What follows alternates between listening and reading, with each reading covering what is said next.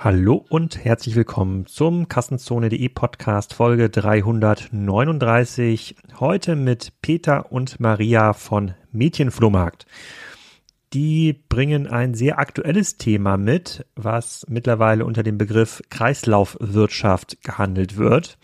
Die Idee, Secondhand-Mode im Internet zu verkaufen, gibt schon ein bisschen länger. Auch Mädchenflohmarkt ist schon ein paar Jahre aktiv, aber die Fragestellung, wie man es schaffen kann, Ware von Endkunden zu vereinnahmen, diese zu fotografieren, ähm, dieses Einzelstück dann wieder mit einem entsprechenden Aufschlag an Endkunden zu verkaufen und dabei noch Geld zu verdienen, dies aktueller denn je denn die soll so unseren Konsum ein Stückchen nachhaltiger machen. Deswegen ist Mädchenflohmarkt ja einer der zentralen Kooperationspartner für die Pre-Loved Fashion Idee von About You. Darüber spreche ich auch mit Peter und Maria, natürlich über das Kerngeschäftsmodell, ob man damit in Summe auch Geld verdienen ähm, kann, wie groß die schon sind. Sehr groß, kann ich euch sagen. Und äh, wie viel Ware da auch im Lager liegt. Sehr, sehr spannende Folge mit vielen Details und ähm, Einblicken in die Zahlen hinter so einem ähm, Geschäftsmodell und auch hinter die Zukunftsfähigkeit äh, des Geschäftsmodells. Ähm, da haben wirklich Peter und Maria ganz offen gesprochen. Da sind also eine ganze Menge toller Learnings dabei für E-Commerce-Interessierte und für alle die, die sich dafür interessieren, was ich sonst noch so die Woche übertreibe. Den sei gesagt, in der letzten Woche oder in den letzten Wochen war das viel das Thema US-Expansion. Da haben wir jetzt mit Robert Meyer, Andrew Garasimov, André Mayhorn Leute ähm, anwerben können, die ähm, auch schon in Lohn und Brot bei anderen sehr, sehr großen US-Anbietern ähm, standen und uns da jetzt massiv weiterhelfen. Mir hilft dieser tägliche Austausch mit den Leuten tatsächlich meinen Horizont zu erweitern, einen Blick über den Tellerrand oder über den großen Teich ähm, zu entwickeln, der sicherlich auch dem Kassenzone-Podcast zugutekommt. Es kommen aber vor allem auch viele neue Leute für den Commerce, ähm, Pod, Commerce Talks Podcast ähm, zustande. Wir haben den umbenannt, der hieß ja früher mal Wimlex. Da schaut mal rein, wenn ihr ein bisschen Zeit habt. Ich verlinke das auch in den Show Notes. Jetzt erstmal viel Spaß mit Peter und Maria von Mädchenflohmarkt. Hallo und willkommen Maria und Peter heute zum Thema Mädchenflohmarkt, Pre-Loved Fashion. Ähm, wir beschreiben gleich das Geschäftsmodell. Erstmal beschreiben wir euch. Wer seid ihr denn genau und was macht ihr bei Mädchenflohmarkt? Fangen wir mal mit Maria an. Hallo Alex, äh, danke für die Einladung. Ähm, ich heiße Maria Spilker. Ich habe zusammen mit äh, Peter und äh, unserem dritten Mitgründer Thorsten Lückemeier Mädchenflohmarkt gegründet. Ich selber habe ursprünglich einen äh, wirtschaftswissenschaftlichen Hintergrund, ähm, aber bin mittlerweile häufig auch hier unsere, unsere Fashionista im Team. Ähm, ich ähm, habe äh, Peter und Thorsten bei Peters ersten äh, Unternehmen Edelite kennengelernt. Davon erzählt der Peter hoffentlich gleich noch ein paar Worte. Und wir haben zusammen eine Fashion-Plattform gelauncht und nach Frankreich internationalisiert und parallel aber eigentlich schon an Konzept von Mädchenflohmarkt gearbeitet. Ich habe, wie es sich für eine Gründerin, glaube ich, gehört, äh, in den letzten neun Jahren wirklich alles schon mal hier in der Company gemacht aber was immer so ein bisschen mit mir bleibt, was mein Steckenpferd ist, ist immer Produkt, ähm, denn ich bin meine eigene beste Kundin. Ich liebe und lebe das Produkt und ähm, freue mich auch schon sehr, heute mit dir auch darüber zu sprechen. Okay, so, jetzt, wenn Maria alles macht im Unternehmen, Peter, was machst du denn da noch eigentlich den ganzen Tag? Ich sitze in einem Podcast quasi daneben und, und höre zu und lerne sehr viel. Spaß beiseite. Ich habe äh, 2006 mein erstes Unternehmen gegründet. Das war damals Edelite. Das war so was ähnliches wie Pinterest, eine Empfehlungsplattform, bevor es Pinterest gab. Und hatte das Unternehmen 2012 an Hubert Burda Media äh, verkauft. Und daraus ist auch Mädchenflohmarkt entstanden, weil wir uns damals schon die, die Frage gestellt haben, wie können wir Frauen für unsere Plattform äh, akquirieren? Und haben physische Mädchenflohmärkte gestartet. Aber ich glaube, dazu erzählen wir später noch mal ein bisschen was. Was mache ich beim Mädchenflohmarkt? Ähm, ich bin nicht für das Produkt verantwortlich. Das wäre auch schwierig für mich als Mann. Auch wenn ich ein gutes prozessuales Verständnis habe, fehlt mir die emotionale Komponente.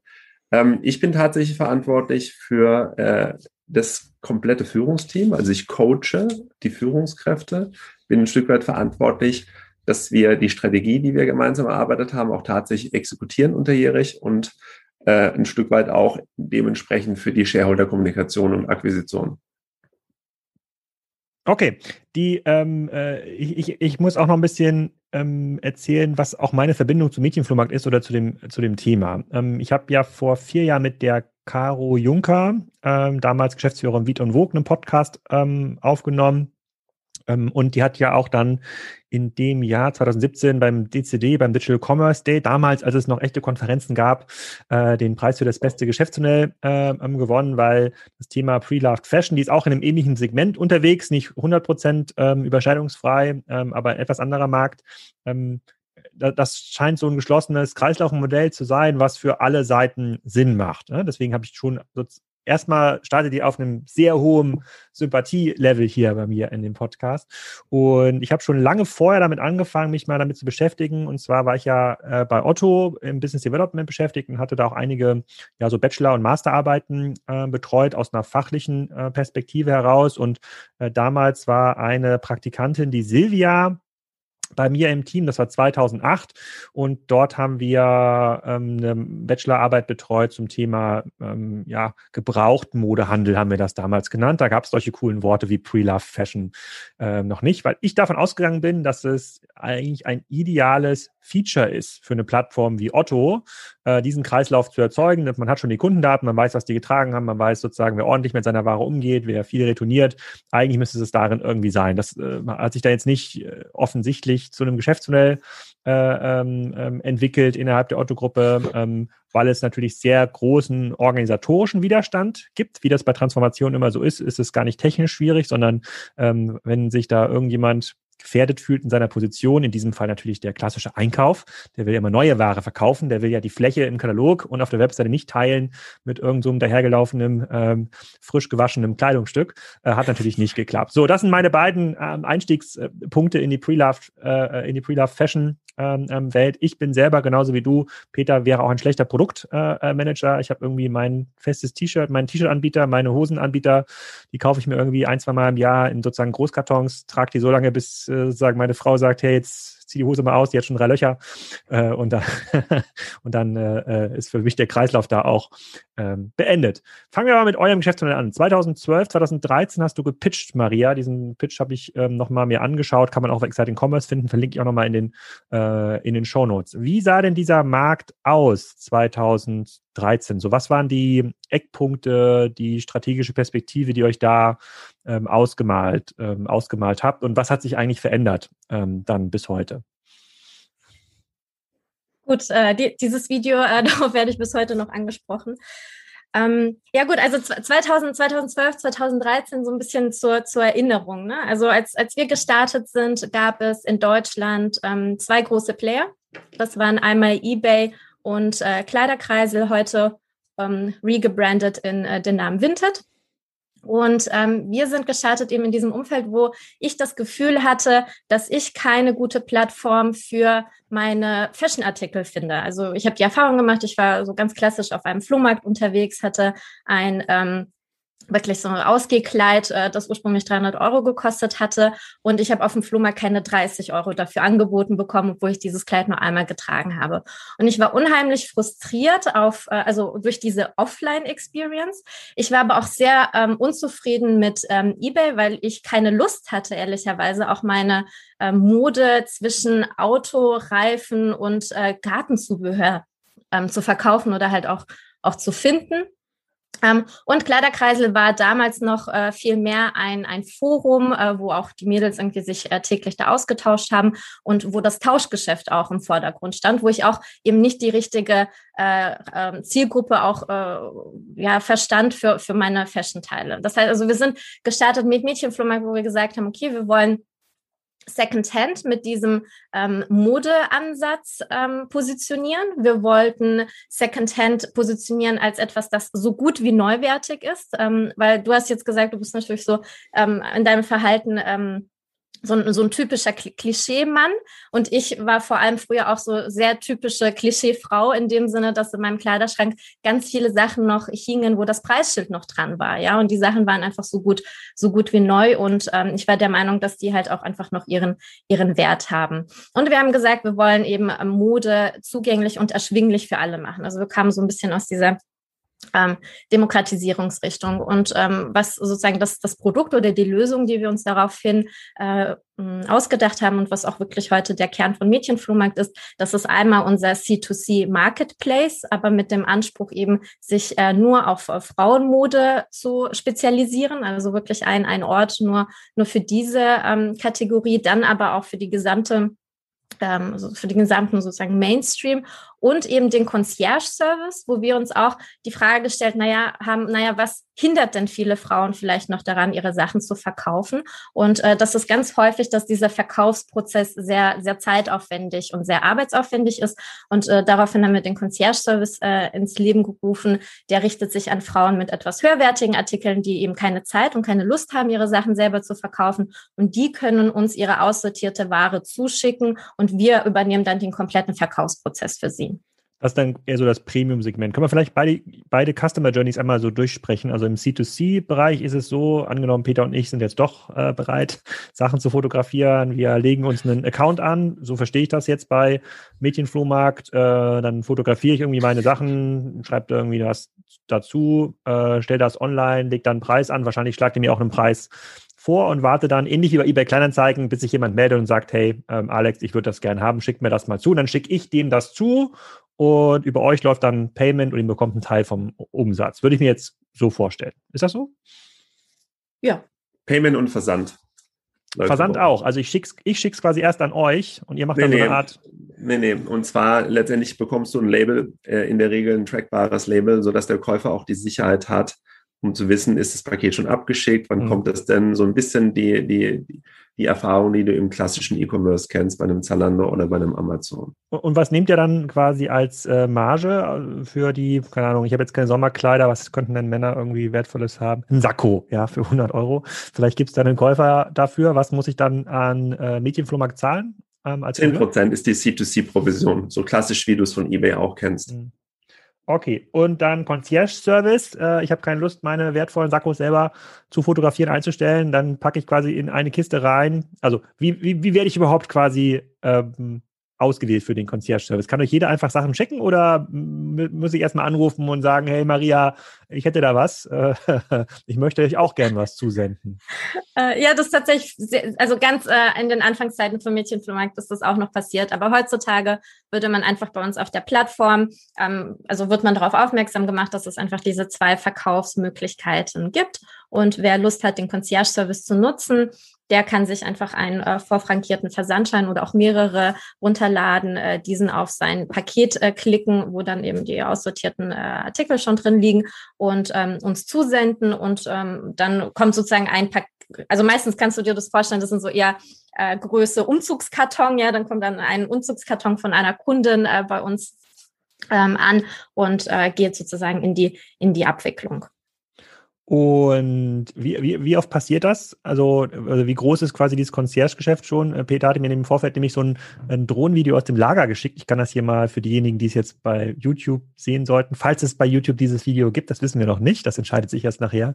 Äh, ich lasse das mal abspielen. Ähm, da war ja ein riesiges Lager mit ganz viel Ware und die Ware, die bei euch ist, ist ja diese Concierge-Ware, oder? Die andere Ware seht ihr ja gar nicht. Und das sah ja schon nach einem sehr großen Lager mit sehr, sehr viel Ware ähm, aus. Also musste ja, kommen ja jeden Tag mehr als drei Kartons, würde ich mal sagen. Ja, geringfügig. Also aktuell haben wir tatsächlich physisch gelagert und somit sofort verfügbar. Ich glaube, Stand heute 421.000 Artikel. Das Lagervideo, das du ablaufen lässt, ist auch unser vorletztes Lager. Das ist gar nicht mehr das aktuellste Lager, mhm. so dass wir Stand heute alle zwei Jahre umziehen weil wir dann doch schneller äh, Inventory sourcen, als wir es initial geplant haben. Hm. Krass. Und ist das Concierge-Geschäft für euch als Geschäftsmodell schon wichtiger als das Marktplatzgeschäft? Das kommt immer darauf an, aus welcher Perspektive man das betrachtet. Wenn man jetzt mal losgelöst diese Service-Komponente außen vor lässt, dann ist für uns am allerwichtigsten, dass wir auf die Plattform Inventory bekommen, also neue Artikel. Weil Artikel korrelieren bei uns wirklich statistisch zu 100 Prozent mit Umsatz. Wenn wir kein Inventory auf die Plattform kommen, dann ist es erstmal egal, ob es C2C oder C2B äh, Inventory ist, können wir nicht wachsen. So. Und ähm, der Concierge ist insofern für uns wichtig, als dass es klar unser USP ist. Wir waren die ersten am deutschen Markt, die diesen Service angeboten haben. wir erreichen dadurch auch eine, eine, eine Zielgruppe, die bis dato noch nicht äh, verkauft hat. Also wir, wir akquirieren jetzt gar nicht die Kunden, die früher unbedingt ihre Artikel in die Second-Hand-Läden gebracht haben, weil auch das war vielen schon zu kompliziert, sondern wir adressieren wirklich ein Klientel, die maximal convenient ihren Kleiderschrank leeren möchte. Also steht auch gar nicht im Vordergrund, Dinge zu verkaufen, sondern steht bei unseren Kunden im Vordergrund, Platz im Kleiderschaft zu schauen. Und alles, was danach kommt, freut sie einfach. Und um diesen, diesen Geschäftszweig noch ein bisschen besser zu verstehen, also dann schickt euch quasi, keine Ahnung, meine Frau, meine Mutter schickt euch dann so eine Umzugskiste voller Sachen. Wie viele, wie viel Inhalt von dieser Umzugskiste ist für euch relevant? Wie viel schickt ihr zurück? Also das ist relativ stabiler Wert. Wir sind aktuell zwischen saisonal zwischen 28 und 31 Prozent der Ware, die wir nicht prozessieren können. Das liegt ganz oft daran, dass Kunden uns Ware zuschick, zuschicken, wo sie Fehler übersehen haben. Also kleine Defekte, da ist der Reißverschluss kaputt, da ist vielleicht irgendwo ein kleines Loch. Ein ganz geringer Anteil der Produkte sind tatsächlich äh, keine echten Markenprodukte, aber das ist ein wirklich zu vernachlässigender Anteil. Und dann gibt es tatsächlich noch falsche Kategorien wie Unterwäsche oder Bademode, die schon getragen wurde. Das prozessieren wir natürlich nicht. Oder günstige Artikel, die irgendwo jenseits der, der fünf Euro im, im, im kleinpreisigen Bereich sind. Und werdet ihr dann Eigentümer der Ware? Also seid ihr dann, werdet ihr dann der Händler und verkauft das an den Endkunden? Ist dann der Anbieter raus oder seid ihr eine Art kommissarischer Eigentümer? Wir sind kommissarisch. Wir sind kommissarisch bis zum Verkauf im Grunde genommen. Die Ware wird auf Kommissionsbasis verkauft. Und bis dahin haben wir auch kein gebundenes Kapital im Lager. Also die 430.000 Artikel, die wir lagern, kosten uns nur Miete und, und Personalkosten, aber kein gebundenes Kapital. Und von der Ware, die er vereinnahmt, wie viel wird dann am Ende des Tages verkauft? Also wenn man jetzt mal die Kohorte, der, wenn man jetzt mal die 2019er Warenkohorte nimmt, hängt da noch ein bisschen was im Lager? Habt ihr schon zweimal mit umgezogen oder ist da mittlerweile alles weg? Ja, tatsächlich ist es so, ähm, dass wir im, im Zeitraum von ungefähr 18 Monaten haben wir eine Liquidity, also eine Abverkaufsquote von 75 Prozent. Mhm. Und äh, der Zeitraum ist deswegen so lang. Äh, das hat zwei Gründe. Zum einen, wir haben jetzt äh, April. Jetzt in der Regel schicken unsere Kundinnen uns nicht Sommerware, weil sie sagen, hey, jetzt kommt der Sommer, ich schicke euch mal Sommerware, die verkauft sich gut, sondern mhm. die schicken uns jetzt Winterware. Und im Gegensatz zu Ankäufern nehmen wir diese Ware trotzdem.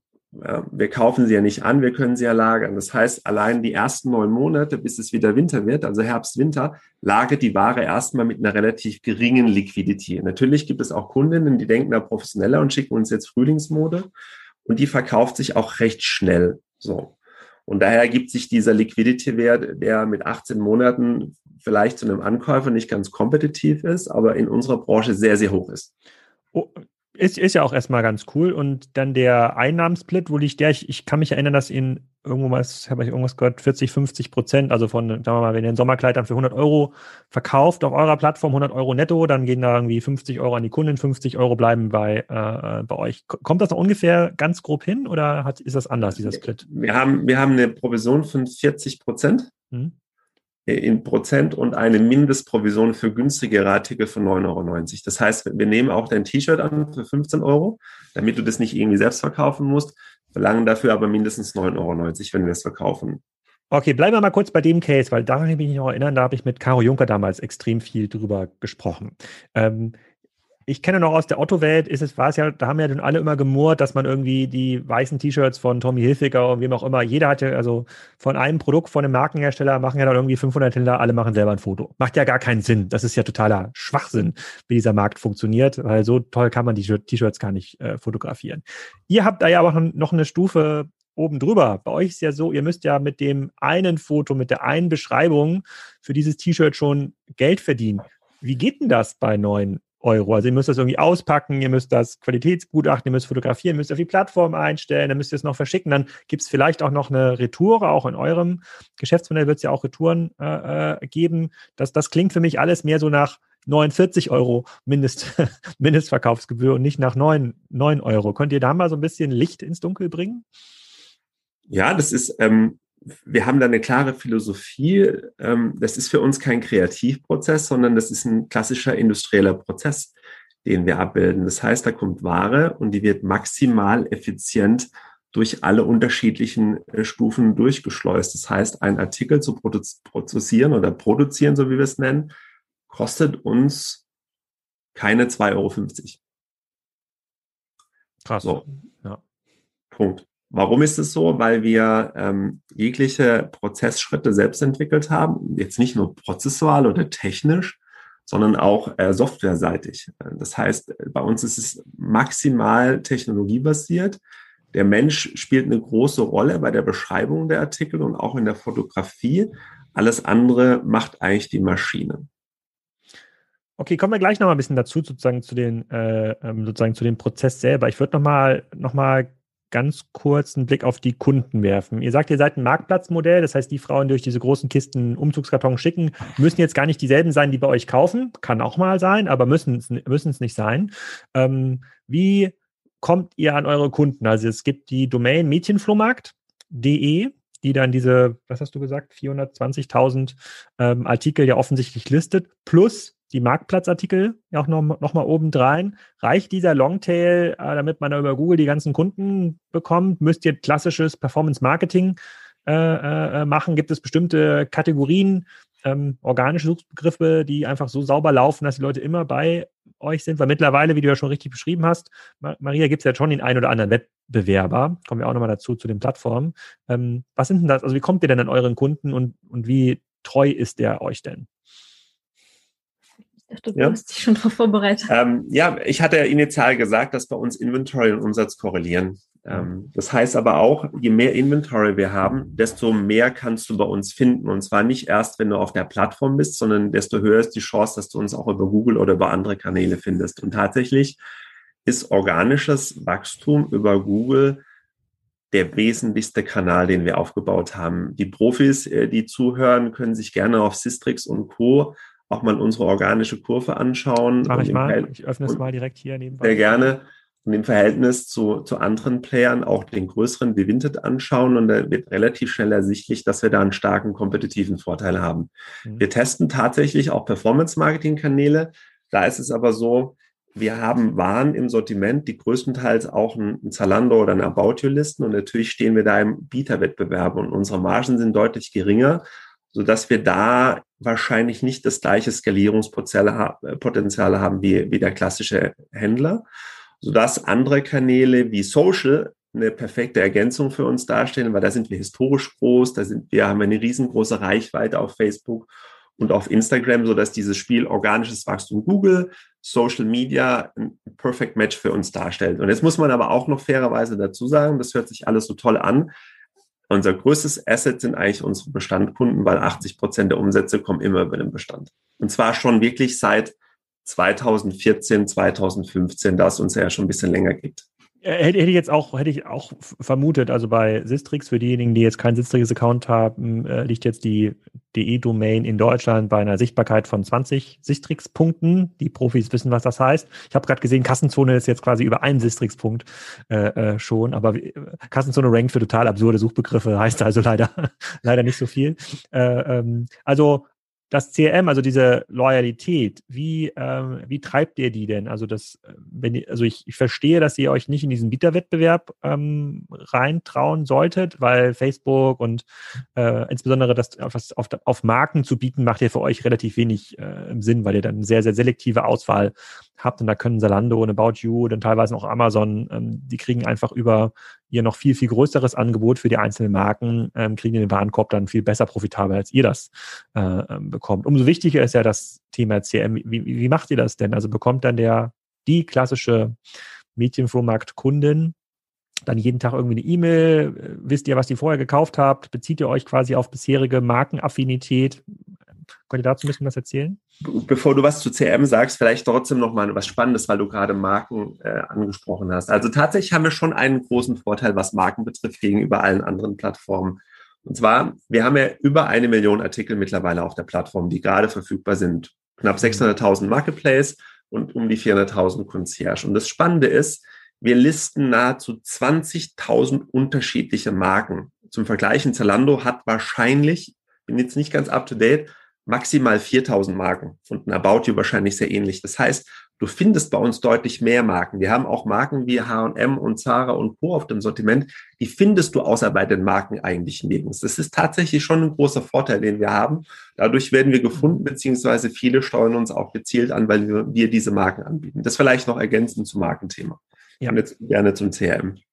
Gut, also ähm, das, das hast du eigentlich schon, schon gut umrissen. Ich glaube, was auch nochmal ein wesentlicher Unterschied von, von unserem Geschäft gegenüber einem typischen Fashion-Online-Shop ist, ist, dass ähm, man schon beim Online-Shop eigentlich äh, eine sehr hohe Vertrauensbasis hat, also eine sehr niedrige Eintrittsbarriere. Die Kundin kauft da, hat aber im nächsten Moment häufig auch schon vergessen, wo sie etwas gekauft hat. Also für uns ist es als Plattform, als Marktplatz ähm, das A und O eigentlich überhaupt erstmal das Vertrauen der Kundin zu haben, ja, also dass sie bei uns abgesichert ist im, im Zweifelsfall. Aber es hat auch eben den Vorteil, dass äh, wenn wir einmal die Kundin überzeugt haben und sie eine gute ähm, Erfahrung bei uns gemacht hat, dann kommt sie wieder, weil die Preise einfach der, der Artikel und äh, das hast du vorhin auch äh, sehr richtig gesagt, also die Daumenregel lautet so ungefähr 50 Prozent ähm, vom Neupreis das ist einfach sehr, sehr attraktiv. Also das heißt, wenn wir einmal sozusagen jemand äh, für Secondhand begeistert haben, dann ist die Wahrscheinlichkeit sehr hoch, dass diese Kundin äh, nochmal aktiv wird. Und äh, alles andere ist genau auch wie, wie du sagst. Also wir arbeiten ähm, sehr, sehr stark mit äh, transaktionalen E-Mails, wo wir die Kunden versuchen, einfach durch die klassische User Journey äh, zu führen. Wir versuchen Käuferinnen auch als Verkäuferinnen zu aktivieren. Also da ist der Querschnitt liegt bei 20 Prozent, die tatsächlich beides machen. Ähm, wir sehen auch äh, einen Querschnitt eben zwischen Marktplatzverkäuferinnen und Concierge-Verkäuferinnen. Also wir versuchen die sozusagen durch unsere gesamte Mädchenflohmarktwelt einmal durch, durch zu konvertieren. Mhm. Und, und habt ihr da auch selbstgebaute Systeme? Weil das das Thema CRM für die meisten Händler immer noch ein Buch mit sieben Siegeln ist. Also es gibt natürlich die E-Mail-Anbieter, die von damals probiert haben, da reinzuwachsen, auch über die deren große Kunden wie Zalando und Otto und Co. Aber am Ende des Tages waren es dann maximal kohortierte E-Mails. Ja, dann haben halt irgendwie 10.000 Kunden diese E-Mail bekommen und 10.000 diese E-Mail. Aber die Erwartung ist ja eigentlich, ich möchte nur eine E-Mail bekommen für meine fünf Lieblingsmarken. Idealerweise auch mit meinem Lieblingspreispunkt und zum richtigen Zeitpunkt. Ja, und darauf sind ja die großen Anbieter, die haben es ja nie geschafft. Da scheint es jetzt eine Entwicklung zu geben im Bereich Conversational Commerce, ne, so WhatsApp, Facebook Messenger, basierte Kommunikation. Also wie macht ihr das? Also es, wie, wie viele E-Mails sendet ihr pro Tag raus und wie individuell sind die? Oder macht ihr auch schon was mit WhatsApp oder Telegram oder Signal? Also ähm, von, den, von den Kanälen her sind wir tatsächlich, ähm, ich würde gerade sagen, eher ein bisschen ähm, zurückhaltend unterwegs. Also wir machen wirklich E-Mail und ähm, Push-Benachrichtigungen für unsere mobilen Apps. Wir haben ja neben unserer äh, Webseite auch äh, zwei native ähm, mobile Apps äh, für Android und iOS, was natürlich auch immer sehr ähm, äh, sehr wichtig ist, ja, um da irgendwie auf den, auf den Bildschirm äh, der, der Frauen und mhm. Mädels zu erscheinen und äh, dass sie da kontinuierlich an uns denken. Ähm, und äh, also wir, wir arbeiten, wie, wie ich gesagt habe, also wir arbeiten sehr ähm, viel eben mit ähm, mit äh, so Step by Step äh, die Kunden durch die User Journey zu führen. Wir machen das wirklich ähm, schon fast seit Anfang an. Damals gab es auch irgendwie keine, keine so guten ähm, Anbieter. Das heißt also, wir haben tatsächlich aus, aus dieser ähm, Anfangszeit heraus sehr viel selber entwickelt, wo wir äh, tatsächlich aber auch für uns gutes, noch äh, un, unausgeschöpftes Potenzial sehen, ist natürlich viel mehr in äh, Product Recommendations zu gehen, ähm, weil tatsächlich ähm, jedes Produkt, das bei uns auf der Plattform zu finden ist, ist einzigartig. Während ein äh, Zalando oder About die haben ja häufig ein Produkt, in vielleicht mehreren Farben, in mehreren Größen. Bei uns ist dieses Produkt einzigartig. Und wenn es äh, gekauft worden ist, dann ist dieses Produkt erstmal weg. Das heißt also, Produkt-Recommendation äh, spielen für uns nochmal eine viel größere Rolle. Was vielleicht auch mal so aus der männlichen Perspektive, also eher aus der technischen Perspektive ganz interessant ist, ich würde sagen, wir haben eine Art humanistisches CRM. Das klingt total wichtig, bedeutet aber nichts anderes, als dass Menschen ihre Präferenzen bei uns über den Fashion Feed selber konfigurieren und auch gleichzeitig mit anderen Nutzern interagieren. Also wenn du auf unserer Plattform begibst und du definierst deine Wunschmarken und da kommen oder folgst anderen Kleiderschränken und da kommen neue Inhalte oder Preissenkungen, dann bekommst du automatisch die entsprechenden Informationen zugeschickt. Das meine ich mit ein bisschen, also humanistisch ist jetzt nicht der, der richtige Begriff, sondern eher human. Das konfiguriert sich selbst und stimmt sich auf die Bedürfnisse ab. Und diese Interaktion, die zwischen den Nutzern stattfindet, sind auch nicht durch uns initiierte Kontaktpunkte, sondern wirklich bedarfsorientierte. Also da möchte jemand ein Produkt kaufen, hat eine Frage oder will, will den Preis verhandeln und schon greifen diese Mechanismen. Und dann gibt's von uns eher nur noch darauf ergänzend so hilfreiche E-Mails, wie geht man damit um, wie, wie kann man jetzt reagieren, wie schnell soll man reagieren. Und das ist unser Schwerpunkt. Und das sind zigtausende pro Tag an Interaktions-E-Mails, die die Nutzer sich selbst konfigurieren. Könnt ihr mal so ein paar Eckdaten sagen, wie viele Leute arbeiten bei euch? Ich weiß nicht, die letzten, wann ihr die letzten Umsatzzahlen ver veröffentlicht habt. Das ist ja immer so ein zweischneidiges Schwert, aber könnt ihr so, damit man sich so grob vorstellen kann, über welche Größenordnung wir hier reden? Wir haben ähm, Stand heute knapp 160 äh, Mitarbeiter. Ähm, der größte Anteil dieser sind natürlich bei uns in der Produktion und, und im Warehouse, die, die Concierge-Ware äh, prozessierend. Umsätze können wir tatsächlich wenig sagen, außer dass wir im zweistelligen Millionenbereich sind. Mhm. Okay.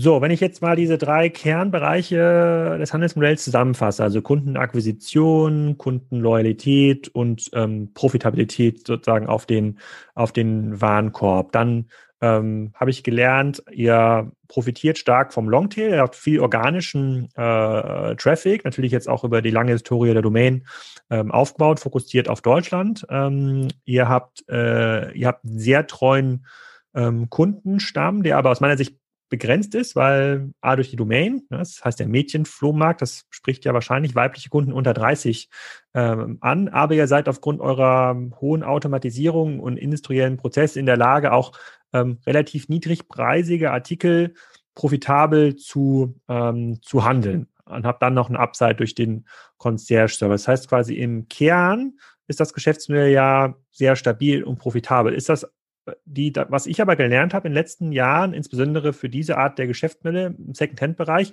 weil es halt so schwierig ist, das auszutarieren, weil es so anders ist wie ein normales E-Commerce-Modell, haben sich alle mal so ein bisschen schwer getan mit der Gesamtprofitabilität, solange das Wachstum noch sehr stark war. Wie, wie, wie ist das bei euch? Bei euch ist seit 2016, glaube ich, Tengelmann ähm, eingestiegen als in, äh, nee, Vorwerk war das, ne? Vorwerk. Ähm, als Investor. Ja, das ist immer schwierig, die da alle auseinanderzuhalten. Ähm, wie sieht das bei euch aus? Also ist das ein aus sich heraus wachsendes, profitables Modell oder braucht das, solange das Wachstum noch anorganisch ist, ähm, externe Finanzierung? Also das muss man ein bisschen differenzieren. Wenn man jetzt wirklich mal auf eine PL oder klassischerweise G&V oder Deckungsbeitragsrechnung runterbricht, dann sind wir schon fast eh und je DB3 profitabel. Das heißt, wir bekommen alle variablen Kosten inklusive auch Marketingausgaben komplett vereinnahmt über das, was wir da tagtäglich verkaufen. Da sind wir insofern stolz drauf. Ich darf das eigentlich gar nicht sagen, weil wir sind ja alles nur zugezogene Schwaben, aber hier die Schwaben äh, finden es natürlich super. So, jetzt brauchen wir aber trotzdem noch Wachstumskapital, weil wir müssen natürlich auch unsere Entwickler und alle anderen Menschen bezahlen, die bei uns im Unternehmen arbeiten. Und da hilft es natürlich durch, durch äh, Fremdkapital, was uns eine Bank ja nicht gibt, solange wir nicht final profitabel sind, mit einem Vorwerk oder auch äh, dem einen oder anderen Family Office zusammenzuarbeiten. Das benötigen wir tatsächlich noch. Und das ist auch immer noch so. Also ihr seid 2013 gegründet oder 2012 gegründet, dass ihr, ihr seid im Grunde genommen immer noch ähm, im Wachstumsmodus und äh, bekommt jedes Jahr oder nutzt quasi das Fremdkapital, was euch im Rahmen der Finanzierungsrunden zugestanden wird. Genau. Also solange wir nicht entscheiden, EBIT profitabel zu sein oder Cashflow positiv, es gibt ja diese beiden Dimensionen, die wichtig sind, wir sind beides jetzt nicht, äh, solange sammeln wir Wachstumskapital ein. Und erst wenn wir entscheiden, dass wir eine gewisse Größe erreicht haben, die eine attraktive Profitabilität zulässt. Es bringt ja jetzt auch nichts, irgendwie 500.000 Euro EBIT pro, pro Jahr zu generieren. Da kommen wir nicht wirklich weiter. Solange ähm, forcieren wir äh, Venture Capital. Okay, dann würden mich da zwei Fragen interessieren, die sich da direkt äh, anschließen. Ein Frageblock ist tatsächlich sozusagen Größe des Marktes, Internationalisierung, der andere ist Plattform. Äh, da gibt es auch noch spannende Entwicklungen, über die ihr berichten könnt. Kommen wir mal erstmal zur Größe des Marktes. Ich habe ja so ein bisschen den, ich nenne es immer den Notebooksbilliger.de-Effekt. Ja, Notebooksbilliger.de, das hatte Arndt Wedemeyer ja auch mal gesagt vor fünf Jahren, hat immer das Pech, dass da natürlich niemand gerne Waschmaschine kauft, weil ja die Domain so stark auf das Thema Notebooks äh, begrenzt ist. Die haben sich immer auch versucht, äh, im Bereich weiße Ware deutlich über das Kerngeschäft PCs hinaus zu bewegen. So, ihr habt jetzt die Domain Mädchenflohmarkt gewählt. Die ist ja aus vielerlei Hinsicht sehr nischig. Zum einen sozusagen ist das Mädchen auf der einen Seite, dann irgendwie Flohmarkt hat eine bestimmte ähm, Konnotation, die damit einherschwingt. Dann ist es natürlich ganz schwer zu internationalisieren, äh, äh so, so ein Brand. Ich meine, äh, durch den sozusagen sinkenden Bildungsgrad in Deutschland wissen wahrscheinlich schon 30 Prozent eurer Kunden nicht, wie man das richtig schreibt, äh, sozusagen mit A oder AE oder mit H. Ähm, Wie, wie steht ihr dazu? Also ist das, ist, sehe ich das richtig? Also seid, begrenzt ihr eure eigene Zielgruppe eigentlich mit diesem Brand oder äh, stimmt das gar nicht? Jetzt hast du natürlich alle, alle Herausforderungen äh, des äh, Brandnamens angesprochen, ja. ähm, aber es gibt ja auch Vorteile dessen. Ne? Warum warum wir auch äh, neun Jahre später noch äh, daran festhalten. Und das äh, liegt einfach daran, dass wir glauben, dass Mädchenflohmarkt ein Kategoriebegriff ist, dass es selbsterklärend ist. Also das heißt, ähm, dass, also bevor auch wir als Unternehmen äh, gegründet ähm, haben, ha haben ja schon Mädchenflohmärkte existiert. Also das heißt, also jede Frau weiß, was ein Mädchenflohmarkt ist. Ähm, in, in der Offline-Welt ist das ein, ein Event, ein Happening, äh, wir Mädels unter uns, äh, vielleicht noch bei Musik und Cupcakes. Ja, und das ist sozusagen sozusagen diese diese Konnotation, die wir in die digitale Welt äh, transformieren wollen. Wir haben uns genau dieselben Fragen ähm, von Anfang an auch gestellt, ob wir uns zu sehr limitieren in der vermeintlichen Altersgruppe Mädchen und eben äh, Flohmarkt der, dem Preissegment. Und äh, wir haben jetzt einfach äh, über die Jahre hin beobachtet, dass, dass das überhaupt äh, nicht stimmt. Also das ist ein, ein Vorurteil, ähm, das uns entgegenkommt, aber tatsächlich unsere durchschnittlichen Kundinnen sind eher Mitte 30. Äh, Verkäuferinnen sind immer ein bisschen älter als die Käuferinnen. Das heißt, wir targeten eigentlich jetzt schon äh, wesentlich ältere Kundinnen. Ähm, wir machen ja auch äh, Kooperationen mit anderen Partnern, wo wir auch durchaus äh, die 50-plus-Dame äh, als äh, Kundin aktivieren. Also wir haben auch Kundensegmente, die wirklich darüber hinaus ähm, funktionieren. Und äh, die, die Storyline dahinter ist eigentlich immer so, wir Mädels unter uns. Ne? Und da kann auch die 50-Jährige ähm, kann sagen, hahaha, so ich bin ja auch noch ein Mädchen.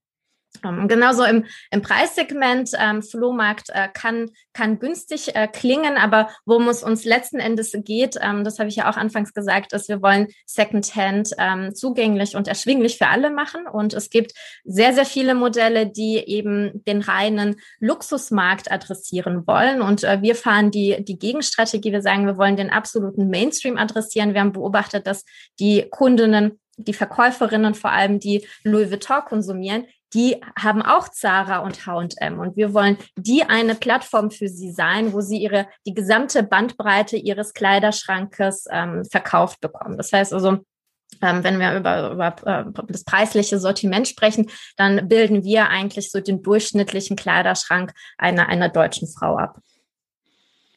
Und wie groß würdest du dann diese Zielgruppe beschreiben in Deutschland? Also wie viele Personen wären das, die da in Deutschland bei euch sich identifizieren können mit diesem Brand? Das ist eine, das haben wir das schon beantwortet, so rein nee. quantitativ. Ich würde es mir einfach mal herleiten. Hier 50 Prozent der Deutschen sind ungefähr Frauen. Äh, qua Normalverteilung sind wahrscheinlich irgendwie so 30 bis 40 Prozent am äußeren Rand, weil zu jung oder zu alt. So, das heißt, wir bleiben da wahrscheinlich bei so um die 30 Millionen oder 25 bis 30 Millionen Frauen, die quasi in die Target Group gehören. Und, und ähm, die haben wir noch lange nicht erreicht. Was wir aber wissen ist, dass wir ein sehr deckungsgleiches äh, Segment haben wie ein Zalando oder auch ein About You. Das wissen wir über die Warenkorbhöhe und über die Altersdurchschnitte. Also auch mal in Zahlen, was Maria gesagt hat. Bei uns sind über 70 Prozent der Kundinnen sind älter als 25. Und unsere Warenkörbe liegen saisonal bei 60 Euro plus minus nach Storno. Und das ist auch das, was du bei Zalando nach Storno in den, in den, in den öffentlich zugänglichen Unterlagen liest. Und das gibt ja schon ein bisschen äh, wieder, welches Segment wir da adressieren und wie mhm. groß es ist. Und dann die zweite, zweite Teil der Frage, Internationalisierung. Ähm, wie, ihr habt ja bestimmt schon mal Sachen darüber ausprobiert oder ihr habt sicherlich schon mal nachgedacht, das Inventar, was ihr habt, würde sich ja auch außerhalb von Deutschland äh, ähm, äh, verkaufen. Macht das für euch Sinn? Macht ihr das vielleicht schon unter einem anderen Domain? Ja, also wir sind tatsächlich seit ein paar Jahren unter dem äh, Brandnamen Pre-Loved in, äh, ich, ich, glaube, sieben, sieben weiteren Ländern ähm, aktiv, ähm, wo dann tatsächlich unser gesamtes äh, Sortiment über eine Million Produkte auch in den jeweiligen ähm, Ländern käuflich ist. Und wie wichtig ist das für euer Gesamtgeschäft? Also in Umsatz, in, in Terms of Umsatz spielt das eigentlich noch keine Rolle. Da sind wir deutlich unter 10 Prozent. Ich würde auch sagen, dass unsere aktuellen Aktivitäten außerhalb Deutschland, da haben wir auch kein dezidiertes Team dafür, eher einem MVP gleichkommen, der, wenn wir ihn benötigen, aus der Schublade geholt wird und ausgerollt wird. Aber wir sind auch noch nicht so weit in Deutschland, dass wir uns zu stark defokussieren müssen. Aber tatsächlich starten wir just in dieser Woche, eigentlich letzte Woche beginnend, mit dem polnischen Markt, ähm, weil der ist, glaube ich, unteradressiert. Und man sieht das ja auch dadurch, dass Amazon jetzt gerade in den Markt eingetreten ist, rollen wir unseren polnischen MVP jetzt etwas größer aus. Das finde ich aber, äh, wenn man das umdreht, ein, ein, spannende, ein spannendes Learning auch für andere Geschäftsmodelle. Also einfach nur Inventar unter einer anderen Domain, vielleicht auch noch automatisch übersetzt, äh, live zu stellen, das reicht in einer mittlerweile sehr wettbewerbsintensiven Online-Welt nicht mehr aus. Also das, das wartet jetzt keiner auf sozusagen das Pre-Loved Sommerkleid von Hilfiger. Marke hatten wir ja schon, kann man auch zweimal äh, nennen, in Frankreich. Beziehungsweise ist es total schwierig, da organischen Traffic drauf zu äh, bekommen, nur über die Stärke des Inventars. Ja, ähm, wobei die, die organische Komponente noch gar nicht so wichtig ist. Wenn wir da ein bisschen mehr Kraft investieren würde, würden wir sicherlich auch erste Erfolge sehen. Die größte Barriere sind Versandkosten. Äh, du musst diese Ware C2C oder auch C2B2C musst du ja in diese Länder verschiffen und das ist tatsächlich sehr teuer. Also mhm. verschicke du als Privatperson ein Paket nach Frankreich, ich habe jetzt die Tarife nicht vor Augen. Das kostet Minimum acht Euro, je nachdem auch mal deutlich über zehn Euro. Und diese, das müssen wir knacken, damit es attraktiv wird. Okay, ver verstehe ich. Ähm, also der Markt in Deutschland ist noch groß genug, um im Ausland richtig Fuß zu fassen, muss man sich da dediziert drum kümmern, um die richtigen Märkte mit, ähm, mit eigenen Teams. Das ist aber noch nicht äh, der Fall. Kann aber passieren, je nachdem, was quasi das äh, Management-Team mit den Gesellschaftern entscheidet. Dann ist die zweite wichtige Dimension natürlich die Marktplatzdimension. Das, was wir damals erarbeitet haben mit Silvia im Rahmen der Bachelorarbeit 2008 bei Otto, passiert jetzt ja nun wirklich bei Zalando und About You. Und ich bin mir auch ziemlich sicher, dass es im Rahmen des About You Launches schon 2013, 2014 auch hin und wieder mal den Begriff Mädchenflohmarkt äh, ähm, irgendwo stand, weil ähm, die das dann mit angeboten haben. Mögt ihr ein bisschen was dazu sagen? Also vielleicht fangen wir mal mit About You an. Ähm, das war ja auch vor kurzem wieder ein bisschen in der Presse, beziehungsweise Jochen Krisch hat's äh, gecovert. Ich glaube, äh, der Rest der Presselandschaft kriegt das gar nicht so richtig mit. Ähm, kann man eure, kann der About You Kunde oder die About You Kundin Ware an euch schicken und dann kommt es über euren industriellen Prozess wieder zurück auf die About You Plattform oder was passiert da genau?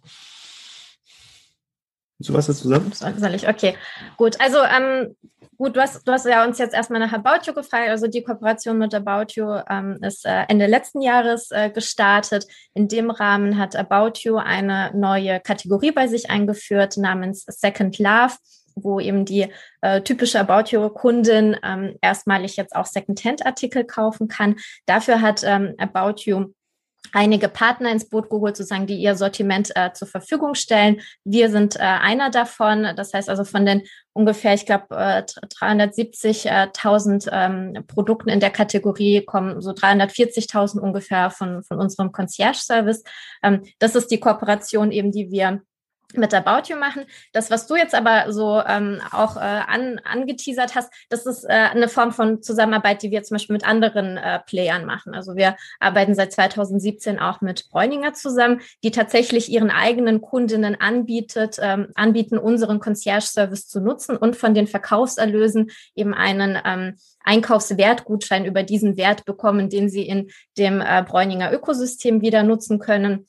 Oder seit 2015 arbeiten wir auch mit eBay zusammen, äh, wo eBay ähm, Kundinnen versucht zu aktivieren, die anderweitig sonst gar nicht als Verkäuferin auf der Plattform tätig wären, weil sie einfach eben diesen Verkaufsaufwand äh, selber nicht gehen möchten. Und denen bietet eBay auch an, über unseren Concierge-Service äh, die Produkte ähm, äh, zu verkaufen. Das heißt also, wir wickeln sie im Concierge-Service ab, haben dann einen Shop auf der Plattform eBay, der heißt dann auch Mädchenflohmarkt und da kann man dann diese ähm, Produkte von den eBay-Kundinnen auch kaufen. Also es gibt unterschiedliche Formen. Ähm, bei About You ist es jetzt tatsächlich nur, dass wir unser, unser Sortiment äh, zur Verfügung stellen. Ähm, aber was du auch richtigerweise sagst, ist tatsächlich, dass, äh, dass der Tarek schon 2013 äh, Mädchenflohmarkt äh, da auf dem Bildschirm hatte. Ich glaube, der hatte dich ja kontaktiert und ähm, äh, wollte eigentlich schon, schon damals äh, über eine Zusammenarbeit da sprechen. Sehr aufmerksam, ja. Ja, also ich, klar, also ist jetzt nicht so schwierig. Durch diese sehr konkrete Domain kann man natürlich in den News äh, relativ viel erfahren über euch, ähm, in der Newssuche von Google. Ähm, und ähm, bei Salando äh, gab es, glaube ich, auch vor zwei Jahren schon die Anstrengungen irgendwie so. Also das Thema Secondhand und Kreislaufwirtschaft ist jetzt seit mehreren Jahren auch bei Salando sicherlich jetzt über das ganze Thema PR ähm, stark, äh, stark gepusht, ist aber auch eine natürliche Erweiterung, wird jetzt, ist, wird ja auch zunehmend zum Zeitgeistphänomen. Ne, man erwartet im Grunde genommen, dass die Leute äh, äh ihre, ihre Klamotten nicht nur einmal tragen und dann irgendwie wegschmeißen, ähm, sondern das irgendwie wiederverwenden. Was, was passiert da? Seid ihr da auch irgendwie aktiv?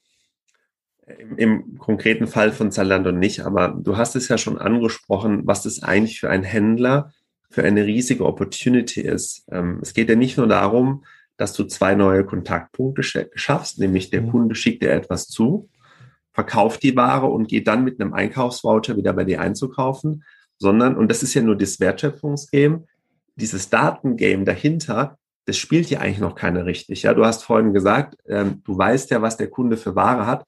Das stimmt nur bedingt. Du wärst erstaunt, was der, was du als Händler für Ware über deine Kunden zugeschickt bekommst. Ja, ein Zalando beispielsweise ist jetzt einfach mal eine These, bekommt jetzt auf einmal auch Ware von Kunden, die sie bei Zalando gar nicht gekauft haben. Und dann steht halt in deinem, in deinem CRM-Feld, dass der Alexander eben nicht nur die Zalando-Marken kauft, sondern er hat auch einen Lacoste und andere Marken. Und jetzt können die auf einmal ihren Datensatz noch viel kom kompletter gestalten. Und der Value ist wahrscheinlich für ein Zalando höher als der Value, dass sie Ware ankaufen, prozessieren und dann der Einkaufsgutschein wieder einlöst. Und wenn jeder Händler so denkt, dann sollte er sich darauf konzentrieren und das Prozessuale eigentlich an jemand auslagern, der es viel besser kann. Aber was heißt denn das für euch? Werdet ihr dann zum technischen Dienstleister und weniger eine Plattform auf der Endkunden kaufen? Weil dieser natürliche Endkundenzugang liegt ja bei den großen Plattformen, aus meiner Sicht. Ja, es ist tatsächlich so, äh, die, die großen Plattformen überproportional äh, wachsen. Ähm, sicherlich haben auch Plattformen wie Bräuniger, Sarah, H&M noch eine Chance, wenn sie da ein bisschen, äh, ein bisschen Gas geben. Ähm, Bräuniger hat sicherlich einen Sortimentsvorteil, äh, da auch noch gegenüber, gegenüber einem Salando. Aber die großen Plattformen ziehen ja immer mehr Traffic ab, haben, können diesen Kreislauf Ansatz deutlich effizienter angehen als irgendwie kleinere äh, Plattformen und brauchen euch ja als Dienstleister. Die brauchen euch ja dann eigentlich nicht als oder, oder als quasi Abwickler für die Reste. Die sagen, okay, die Sachen, die sich gut drehen, die handeln wir einfach schön unter, unter der eigenen Domain. Und die Sachen, die so ein bisschen länger im Lager bleiben müssen, da kann sich mal schön Maria und Peter drum, äh, drum kümmern. Ist das nicht die Gefahr, die daraus entsteht, oder ist das eher eine Chance? Das kann man, das, je nachdem, ob du das Glas halb voll oder halb leer ist, das muss jeder für sich selbst entscheiden. Wo wir sehr dankbar sind, und das ist unheimlich wichtig, wir reden hier über Secondhand. Und Secondhand ist wirklich noch, noch, noch in der Pike seiner Daseinsberechtigung. Viele Kundinnen nutzen es, haben es im Bewusstsein, aber die meisten können damit noch nicht so richtig viel anfangen. Das heißt, jeder große Player hilft uns, diesen Trust aufzubauen und diesen Zugang zu verschaffen. Wir würden uns jetzt perspektivisch nicht aufgeben, indem wir sagen, wir verkaufen jetzt nur noch über andere Plattformen und würden den Kunden nicht mehr ownen. Das ist uns schon wichtig, dass wir auch den, den Kunden besitzen und den weiter auch bespielen können. Nichtsdestotrotz hilft es uns äh, zu wachsen im Moment und das Beste daraus zu machen. Und das steht schon im Vordergrund stand heute. Und das Abwickeln ähm, ich glaube nicht, dass ein Händler anfängt zu sagen, okay, ich, ich fange jetzt an, äh, mir quasi einen Retourenprozess aufzubauen, weil das ist das, was wir machen. Wir ownen ja den schlimmsten Händlerprozess. Wir bekommen unqualifizierte Ware zugeschickt, die wir qualifizieren müssen und dass der Händler anfängt, das auch noch zu splitten und zu sagen, einen Teil mache ich selbst, einen anderen Teil source ich aus. Entweder er macht es ganz wie ein Zalando oder er source es komplett aus an einen Partner wie uns. Und ähm, ich würde gerne noch, noch ergänzen, also wir, wir sprechen ja jetzt tatsächlich über große Player wie in About You und Zalando, aber tatsächlich die Modeindustrie und die Online-Modeindustrie ist äh, wesentlich größer. Und ähm, wir, wir beobachten das einfach über, äh, vor allem in den letzten Jahren, viele, viele Modemarken und Modehändler Teil des, äh, der Lösung werden wollen, also der die Forderung sozusagen an, an sie auch in, die, in der Kreislaufwirtschaft äh, zu denken, wird immer größer. Und nicht jeder hat äh, die, die Kapazitäten oder den Wunsch, äh, diesen Prozess selber abzubilden. Das heißt also auch jenseits von, von den äh, großen äh, Playern gibt es viele Händler, die ähm, auf uns zukommen können zum Beispiel und äh, eben das durch einen Spezialisten wie uns äh, auch äh, gelöst bekommen können. Ja, Also ich muss ja noch ein bisschen sozusagen in mich gehen, um zu verstehen, ob das Glas mir halb voll oder, ähm, oder halb, halb leer ist. Ich bin immer skeptisch bei absoluten Aussagen. Also sollte das ein, würde das der Händler nicht selber aufbauen. Ähm, Hans-Otto Schrader, der ehemalige CEO von Otto, ist ja, würde auch immer damit zitiert, dass er sich auf keinen Fall vorstellen kann, dass Amazon äh, eine eigene Logistik ähm, aufbaut. Das wäre viel zu, viel zu anstrengend. Und da gibt es noch viel mehr äh, dieser Beispiele. Da muss ich noch mal ein bisschen drüber sinnieren. Aber nochmal zurück zum, zum Kern. Was, was passiert 2021, worauf ihr euch besonders freut? Ho hoffentlich nicht noch ein Lagerumzug, den ihr irgendwie organisieren äh, müsst. Das macht wahrscheinlich nicht so ein mega, äh, so ein mega Spaß. Gibt es andere Dinge, die jetzt noch kommen, auf die wir Acht geben müssen? Ja gut, also uns äh, treiben, also intern gesehen, glaube ich, äh, gerade zwei, zwei Themen an. Wir sind ja mitten in einem ähm, ähm, Rebranding und äh, Rollout äh, unserer, unserer neuen äh, Webseite und äh, mobilen Apps. Ähm, da geht es so ein bisschen darum, ähm, ich hatte es vorhin schon habe ich angedeutet, wir haben äh, in den letzten Jahren äh, den Fokus sehr stark auf äh, sicherheitsorientierte ähm, ähm, Charakteristika unseres Modells gesetzt, ähm, sehen aber, dass es heutzutage einfach Commodity geworden ist und ähm, fragen uns, okay, so wie, wie positionieren wir die Brand für die nächsten äh, fünf bis zehn Jahre? Und da geht es eben eher darum, ein, ähm, ein Erlebnis zu kreieren und Secondhand auch wirklich final aus dieser vermufften Ecke herauszubringen. Also wir beobachten das sehr stark einfach, dass die Millennials und die Generation Z, die haben eine sehr hohe Affinität, ähm, die haben eigentlich auch keine, keine Vorbehalte und keine Ängste mehr und denen wollen wir einfach noch mehr mehr Erlebnis und mehr, mehr Spaß an Secondhand liefern. Und ähm, was wir auch schon, glaube ich, implizit angedeutet haben, ist natürlich, dass äh, die Skalierung unseres Concierge-Services für uns äh, sehr im Vordergrund steht.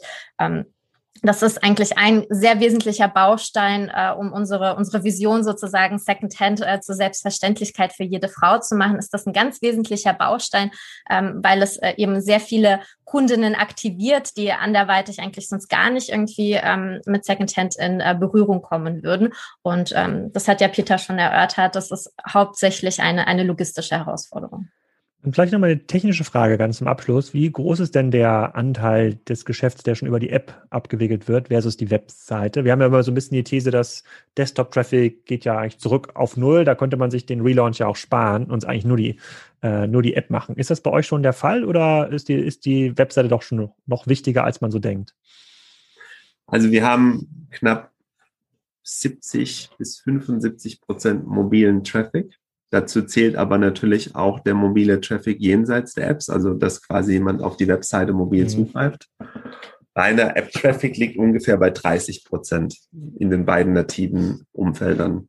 Wenn man sich aber auch im Jahr 2021 die Conversion Rates ähm, vergleicht mit mobilen Traffic und äh, Desktop-Traffic, dann kompensiert Desktop doch einiges durch deutlich höhere Conversion Rates, die teilweise bis zu 100 Prozent besser sind. Mhm. In den Apps haben wir sehr viele Stammkunden, deswegen sind die Conversion Rates dort nicht vergleichbar, die sind signifikant höher. Aber wenn man es wirklich auf neutrale neue Kunden definiert, dann hat der Desktop noch lange nicht an Stärke verloren. Mhm. Jetzt hat Peter auch über, über hauptsächlich über neue Kundinnen gesprochen. Wir haben natürlich auch einen sehr großen äh, Bestandskundenanteil, ähm, wo auch einfach äh, Kundenclustering gezeigt hat, dass einige unserer performantesten Zielgruppen tatsächlich webaffin sind. Ähm, das heißt also, beides hat eine Relevanz für uns. Mhm. Und ähm, eine Frage ist mir noch eingefallen, die habe ich vergessen vorhin bei den Plattformen äh, ähm, zu fragen. Ihr seid ja nicht mehr die Einzigen, die ähm, in diesem Concierge-Service versuchen, insbesondere höherpreisige äh, Ware auch ähm, zu bekommen, weil sich das offensichtlich ja ähm, ähm, besser, besser rechnet. Und einige eurer Wettbewerber, Vinted hat es ja schon ähm, genannt, haben ja auch ähm, erhebliche externe Finanzierungsrunden eingesammelt. Gibt es da nicht einen Preiswettbewerb, der dann dazu führt, dass ähm, ja Plattformen sagen können, okay, wir kaufen uns jetzt einfach den Markt, wir bieten immer 20 Prozent mehr als alle, ähm, als alle anderen, was man ja mit ausreichend viel Fremdkapital machen äh, ähm, könnte. Ist das ein Effekt, den ihr beobachtet oder ist das eher noch ein gesitteter Markt, in dem ihr unterwegs seid? Also ich glaube, es hat zwei Sichten. Erstmal ja, das könnte man meinen, wenn Vinted kostenloses Verkaufen anbietet, dann ist es natürlich attraktiv für ein gewisses Segment. Wir umgehen das recht einfach mit zwei Hebeln. Einmal, indem wir den Concierge-Service anbieten. Den gibt es nicht in dieser Intensität bei, bei vielen der großen Player und schon gar nicht in dem Kundensegment, was wir adressieren. Und das Zweite ist, wir lassen uns nicht auf Preiswettbewerb ein. Wir versuchen, unsere Marke so positionieren und auch entsprechend Kunden zu akquirieren, die bereit sind, für unser Umfeld, nicht nur für unsere Dienstleistung, sondern für unser Umfeld zu zahlen. Und bei Mädchenflohmarkt soll es immer schöner und angenehmer sein, zu shoppen und zu verkaufen, wie auf einem Vinted oder auf anderen Plattformen. Und es gibt genug Kundinnen, denen ist es sehr wichtig. Mhm. Alles klar. Dann habe ich meine Fragenliste jetzt hier abgearbeitet. Ähm, viele der Podcast-Gäste sagen dann noch ähm, am Ende, bewerbt euch bei uns. Ähm, ist das auch bei euch der Fall? Habt ihr offene Stellen, die es noch zu füllen gibt? Auf jeden Fall. Also wir freuen uns, ähm, insbesondere auch für natürlich für viele weibliche Kolleginnen. Wir haben jetzt im Zuge der Pandemie auch umgestellt auf einen deutlich stärkeren Anteil Work from Home. Wir suchen aktuell einen, einen CFO oder eine CFÖse, könnte man sagen. Ich, jetzt muss man aufpassen, das müssen wir vielleicht schneiden. Cut, cut, cut, cut, cut, cut, cut. Ich, ich glaube nicht, ich glaube ich glaub nicht. Das ist ja, äh, das ist ja, wir sind ja jetzt ja gerade im Neulernen sozusagen dieser ganzen Gender-Sachen. Ähm, ähm, und ja, äh, jetzt nicht, ich finde es jetzt nicht abwegig. Ja, gut. Also wir, wir suchen einen oder eine CFO. Wir suchen unterschiedliche äh, Kollegen fürs Performance oder fürs CRM-Management sodass wir uns einfach freuen, wenn ihr unsere Karriereseite besucht. Alles klar. Dann verlinken wir nochmal eure Jobseite ganz am Ende. Ich bedanke mich für eure Zeit äh, und äh, ich schaue mal rein bei eurer Plattform. Vielleicht finde ich auch was für mich. Vielen, vielen Dank, Alexander. Dankeschön. Ich hoffe, euch hat auch diese Ausgabe wieder ähm, gefallen und in Ausgabe 340 geht es weiter mit Florian Heinemann, mit dem ich bespreche, wie denn die Wish-Zahlen zu interpretieren sind und ob so ein Modell wie AO.com tatsächlich eine Chance hat, ähm, ja, global oder zumindest auf dem europäischen Markt komplett ausgerollt zu werden. Die Zahlen deuten ja darauf hin. In diesem Sinne eine schöne Woche oder ein schönes Wochenende, wann immer ihr auch diesen Podcast hört.